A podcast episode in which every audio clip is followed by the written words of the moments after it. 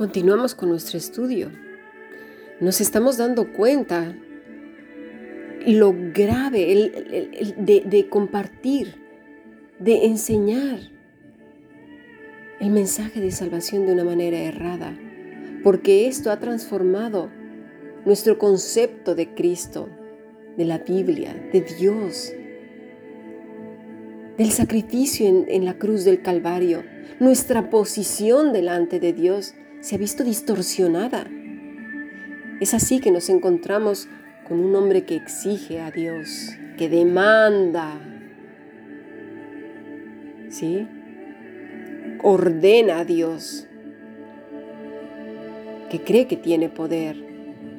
Estamos viendo que entonces el centro de la escritura ya no es Cristo ni su obra redentora para satisfacer la justicia divina, sino el hombre y sus placeres, sus deseos e ilusiones. Mira nada más, qué bonita cosa, ¿no? Buen trabajo, señor Bofamet, le han salido bien las cosas. En contraste, vamos a ver lo que sí dice la escritura, lo que vemos ejemplos claros que hemos pasado por alto, si es que hemos leído las escrituras. Si no, pues bueno, claro, si no las conoces, normal que no sepas, simplemente te quedaste con eso en tu cabeza. Pero si las hemos leído, podemos ver a Noé y a su familia, una manada pequeñita, ¿verdad? Entrando en el arca de manera reverente, obediente y sobre todo urgente. ¿Quién cerró la puerta del arca? ¿Ellos? No fue Dios. No fue el hombre. Ninguno de ellos tuvo autoridad sobre la puerta. Solamente Dios. ¿Y luego qué? Vemos a Jacob aferrado al ángel del Señor, ya con la cadera descoyuntada, pero aferrado a él. Bendíceme, no te soltaré, bendíceme deseando su bendición, aferrado para siempre a Él. Su actitud no volvió a ser la misma. En humildad, ¿a que sí? Vemos a Job humillado, en silencio, tapando su boca. Hablaba lo que no entendía, ¿verdad? Al servicio del Señor. Sí, Señor. Vemos a Isaías delante del Altísimo. Dice la Escritura que cayó como muerto, ¿verdad? Ante la santidad de Dios. Casi sin vida, debilitado, sentía que se le iba el alma. Labios sucios, decía él. Tuvo que venir un ángel, ¿verdad? Y ponerle un carbón en sus labios reconoció su inmundicia, vio su condición asquerosa delante de la pureza y, santidad del Todopoderoso. Heme aquí, dijo el profeta Samuel, heme aquí, yendo y viniendo tal y tal y tal y tal como el Señor lo dispuso. Obediente, si es a la derecha, a la derecha, a la izquierda, a la izquierda, arriba, arriba, abajo, abajo, donde el Señor le mandaba. Y es entonces un suma y sigue. Así vemos a Daniel con esa convicción, humillados delante del Señor.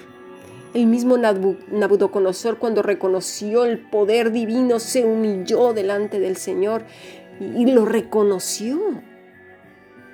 Hoy en la mañana vimos la visitación que tuvo el arcángel Gabriel a Zacarías, el padre de Juan el Bautista, en Lucas 1, ¿verdad? Y nos quedamos en el versículo 19, donde el arcángel le dijo, yo soy Gabriel, que estoy delante de Dios y he sido enviado a hablarte y darte estas buenas nuevas.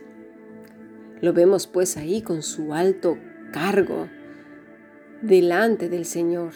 Delante del Señor quiere decir en su misma presencia, sujeto a las órdenes divinas. No me puedo imaginar, imaginar al arcángel diciendo, bueno Señor, mi sueño pues no es ser un mensajero. Yo mejor quisiera pues esto, aquello, yo quisiera ser jefe, yo quisiera ser el, supermaster, ¿sí? el jefazo. Mis metas son ser esto, esto, aquello. Mira, mejor, bueno, luego, luego voy. Hoy no tengo ganas. Tuve un mal día. Ay, es que, sabes, la gente de la tierra me cae muy mal. No, mejor no. ¿A qué no? ¿A qué no? El mismo Satanás, cuando estuvo frente a Jesús con el hombre endemoniado de Gadara, corrió a arrodillarse. Pero ¿qué pasa con nosotros? Decimos que es nuestro Señor, pero solo para de dientes para afuera. Porque la centralidad de nuestras vidas no es Cristo, somos nosotros mismos y nuestra voluntad. ¿Verdad que sí? Hemos sido comprados por precio y un precio muy elevado. Dice Pablo que éramos esclavos del pecado, pero ahora somos esclavos de Cristo. Y esto no lo entendemos en principio porque ya no estamos en la época de la esclavitud. Si tienes algunas dudas, puedes ver películas todavía que existían en los años 40, 50, 60, donde todavía había en algunos países la tendencia de la esclavitud. Aunque hoy todavía las hay, pero va desapareciendo. Pero nunca se vio en la historia, por lo menos de los esclavos y de amos de aquel entonces, que un esclavo le dijera a, a su futuro amo o a su amo actual, bueno, te voy a dar la oportunidad de que te acerques, ¿eh? De que tomes tu llavecita y me quites los grilletes o las, o, las cadenas o lo que tenga. Pero ojo, ¿eh? Una vez que me los quites, me tienes que dar lo que yo te pida. Tu poder, ese lo quiero yo, ¿eh? Mira, tú intervendrás si yo lo quiero. Porque claro, si yo con mi palabra hago que suceden las cosas, pues ¿dónde queda tu voluntad como amo?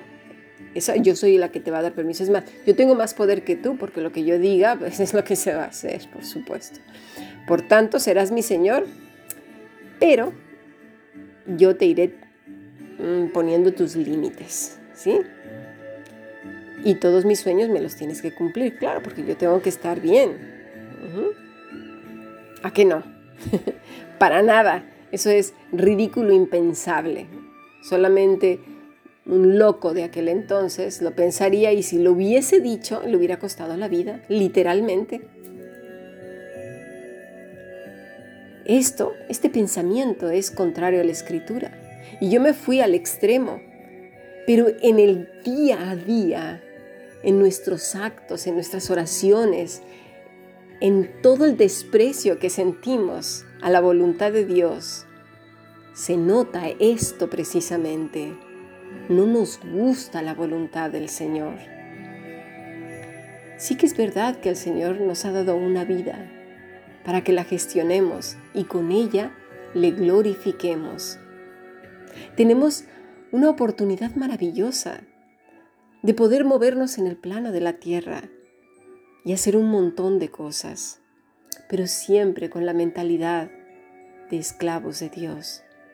Señor, a mí me gustaría hacer esto o aquello. Si, si está de acuerdo a tu voluntad, que así sea, Padre, como tú quieras. Nuestra actitud debe de ser agradecidos, esclavos agradecidos por ser perdonados. ¿Cuál es tu actitud y mi actitud? Debería de ser como la de Pedro. Cuando Jesús le lavó los pies, ¿qué dijo él? No solo me laves las manos, lávame la cabeza, lávame todo el cuerpo, todo lo que soy. ¿Verdad que sí? Y la actitud debe de ser aferrada a Cristo, como la dejó este Jacob. No me suelto, no me suelto y no me suelto de ti no me suelto. El corazón como el del Hijo pródigo. Déjame estar contigo, Padre, y trabajar para ti. No merezco estar en tu mesa. Déjame estar a tu lado. Quiero estar contigo. Aunque coma lo mismo que comen los empleados y no lo mismo que tú, da igual. Aunque no coma en tu mesa, pero quiero estar ahí contigo en tu misma casa como un esclavo. Esa es la actitud de uno que ha sido comprado. Envíame donde quieras que, que, yo vaya. Hágase tu voluntad y no la mía. Tu voluntad es agradable y perfecta. La actitud del arcángel Gabriel, he sido enviado, cumpliendo órdenes, sometiendo todas las cosas a Cristo Aquí está lo que yo quiero, pero no se haga lo que yo, sino lo que tú. Estaré contento y si no tengo contentamiento, pídelo. Pídelo. ¿Cómo está nuestro corazón delante del Todopoderoso? Tiene que resonar sobre nuestros oídos lo que dice el segundo libro de Crónicas 7:14 si se humillare mi pueblo, esto es quebrantar, una actitud de quebranto, caná, sometimiento. Si se sometiera mi pueblo, qué difícil es para un hombre, para una mujer, engañados por Satanás, vivir en sometimiento, como lo hacen los ángeles al Todopoderoso, ¿verdad? Eso no, eso no nos gusta. ¿Y todo por qué? Por entender mal nuestra posición delante del Rey de Reyes, delante del Señor de Señores. Estas son las terribles consecuencias. Si se humillare mi pueblo sobre el cual mi nombre es invocado, y oraren y me buscaren, y si se convierten de sus malos caminos, y si se convirtieren, entonces yo oiré desde los cielos y perdonaré sus pecados y sanaré su tierra. ¿Cuál es la actitud nuestra? Quedémonos con esto en nuestros corazones. Meditemos en ello. Sigamos aprendiendo. Bendiciones.